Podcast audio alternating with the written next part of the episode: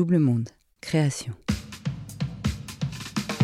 Au-delà du deuil, deuxième partie. Vous écoutez la suite du témoignage de Vanessa Binder. Évidemment, encore plus pour cette histoire, je vous conseille d'écouter la première partie sur vos plateformes d'écoute préférées. Bonjour, je m'appelle Vanessa Binder, j'ai 41 ans et je vais vous raconter comment, après la perte d'un enfant, on peut malgré tout être heureux et aller vers la vie euh, malgré tout.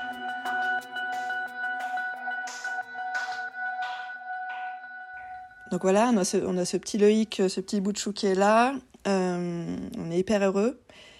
Et moi, je, reprends quand même le travail assez vite après sa naissance, un peu comme pour mes deux autres enfants. Mais donc, euh, je crois que Loïc, il a six mois ou sept mois quand, je reprends le travail. Et je travaille à 80% dans une banque. Et, là, il y a une sorte de forme de. Bien sûr qu'il y a encore le deuil qui est en, cours et c'est pas toujours tout facile, mais il y a vraiment un mal-être qui s'installe en moi euh, après la reprise du travail. Et en fait, euh, j'ai une sorte de épiphanie où je réalise que ben, c'est faux en fait. Euh, on a perdu Camille et là je, reprends ma vie métro boulot dodo comme avant comme si de rien n'était. Et c'est la course quand même, hein, entre les trajets, un enfant à l'école primaire, un enfant à la crèche, etc. Euh, donc là, assez vite, je, je, parle avec mon mari en disant que bah, c'est faux en fait la manière dont on vit. Euh, ça va pas en fait. On, bosse tous les deux, moi à 80, lui à 100%. ok, on peut se payer des super belles vacances, mais je réalise que maintenant, ce qui fait sens pour moi, c'est vraiment de, comprendre ce qui est important, de ne pas toujours courir. Et, et, bien sûr, une de mes priorités à ce moment-là, et encore plus avec ce qu'on a vécu, c'est vraiment mes, mes, deux garçons et être là pour eux. Donc ça va prendre un petit moment, mais je vais, je vais changer de travail et puis passer à, un 60%. Donc ça, c'est aussi un... On va vers un, vers un meilleur équilibre de vie. Euh, et, donc euh, voilà, Loïc et, et Cyril, ils ils grandissent les deux. Euh, il y a vraiment un très bel amour fraternel entre, entre les deux. Il n'y a aucun tabou par rapport à leur sœur Camille. D'ailleurs, c'est le petit frère qui va souvent, plus souvent en parler peut-être que le grand frère. Mais voilà, on a une photo de la naissance de Cyril, une photo de la naissance de Camille, une photo de la naissance de Loïc. Donc voilà, il y a ces trois photos les unes à côté des autres. On a des photos de euh, Loïc et Cyril ensemble, de Cyril et Camille ensemble. Donc c'est vraiment pas du tout un tabou et on essaie de trouver vraiment ce juste milieu entre euh, ne pas la mettre sur un piédestal et que ça prenne toute la place et ne pas en faire un tabou non plus. Donc c'est très clair euh, que hum, voilà, Camille fait partie de la famille pour toujours. ils sont trois. Et d'ailleurs récemment, Loïc a sorti un, petit mot pour elle très mignon en disant que Cyril c'était son grand frère lui, c'est le petit frère et Camille, c'est sa moyenne sœur. je trouve ça adorable. Et c'est ça qui est joli avec les enfants, c'est qu'il y a moins ce tabou de la mort et ils vont très spontanément parler de leur sœur qui n'est plus là. Et ça, c'est vraiment quelque chose d'important quand on, perd un enfant et que dans l'entourage, c'est normal, c'est un sujet tellement délicat que des fois, les personnes, euh, les années passent et ils n'osent plus en parler les enfants, sans problème, ils vont, ils vont sortir ça comme ça, de nulle part. Et moi, je, je trouve que ça fait du bien, cette fraîcheur qu'ils ont les enfants.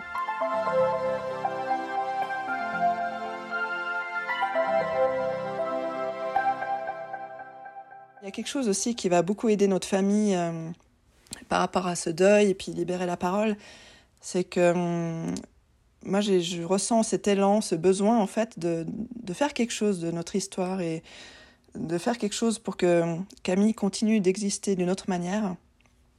Donc, il y a l'idée d'un livre, en fait, d'un livre illustré pour enfants qui germe quand je suis enceinte de, de Loïc. Et euh, Loïc, il a deux ans quand euh, le projet aboutit. Ça s'appelle, le livre s'appelle Camille dans les étoiles. Et en fin de compte, c'est un livre illustré pour enfants qui, qui va raconter euh, d'une manière assez simple euh, notre histoire, d'une manière quand même poétique. Et j'avais envie avec ce livre aussi de parler de ce mystère qui est la vie et la mort, qu'en fait qu'on arrive tous sur cette terre pour y vivre un moment, vivre, euh, voilà, rencontrer des personnes, aimer des personnes, partager plein de choses mais aussi des copains de mes garçons qui ont lu le livre et puis ils en parlent d'une manière très spontanée, naturelle, grâce au livre aussi. Parce y a quelque chose de très doux dans le livre. C'est pas triste. Il y a des belles illustrations pour, pour, pour, les enfants. Enfin, c'est quelque chose qui est doux, même si ça parle d'un sujet douloureux, de la mort et de la perte d'un enfant. et ben, avec ce livre, c'est vrai que les garçons, ben voilà, ils demandaient souvent à le lire. Euh, il y a des petits copains de classe qui, qui l'ont lu aussi, puis qui, qui, venaient me parler de Camille comme ça, spontanément. Et voilà, enfin, c'est vrai que ce, ce, projet de livre, j'ai vraiment réalisé que, à quel point la mort, ça peut être vraiment ce, ce tabou, qu'on essaie au maximum de protéger nos enfants de ça, de pas en parler si on n'y est pas confronté. Mais d'un côté, je, trouve dommage parce que c'est vraiment quelque chose qui fait, qui fait vraiment partie de la vie. Et, et ça ne devrait pas être vu comme quelque chose de pas naturel. Ou...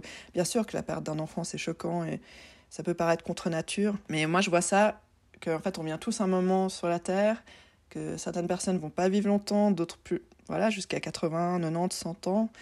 Euh... Mais voilà, que c'est vraiment quelque chose qui fait partie de la vie.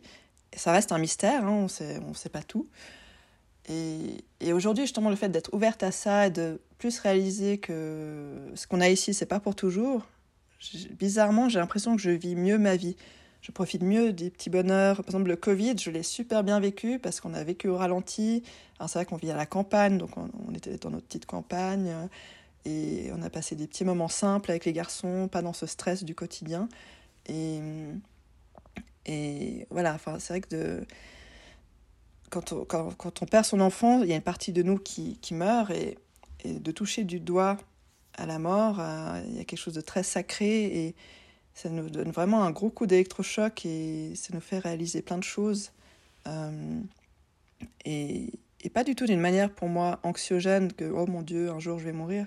Au contraire, c'est euh, pour moi, je pense que après la mort il y a quelque chose, mais ce qu'on vit sur Terre, on peut que le vivre ici. Donc autant euh, en profiter pleinement faire des choses qu'on n'a jamais fait. Euh, là, par exemple, récemment, j'ai trouvé un nouveau petit rituel pour ma fille euh, pour la date de son anniversaire. Elle est née un 13 août.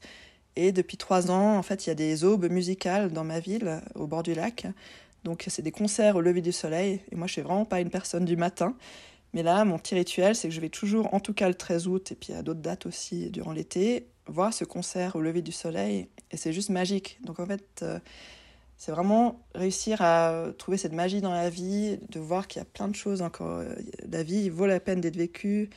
Euh, il, y a, y a encore tellement de choses à découvrir en étant là.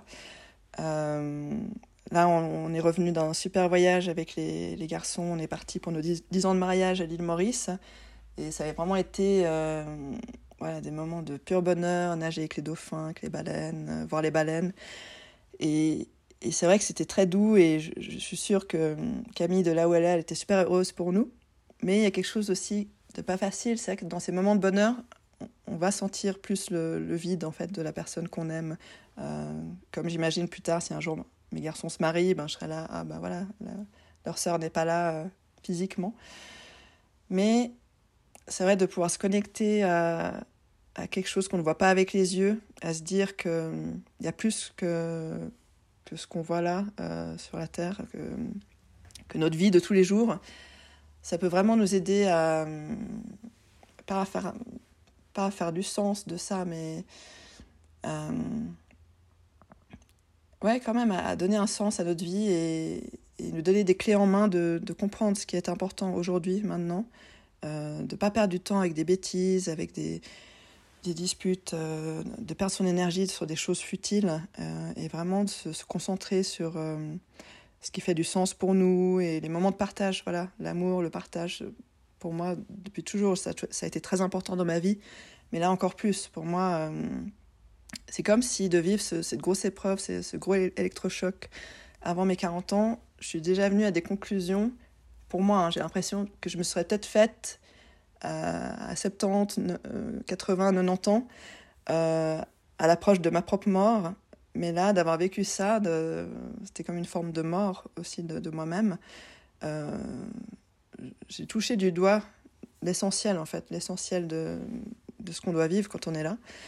Euh, donc c'est clair que je, suis en chemin par rapport à tout ça. Euh, en fait, aujourd'hui, c'est un doux équilibre à trouver entre terre et ciel. Rester ancré dans sa vie du quotidien, faire les choses avec les enfants, tout ça.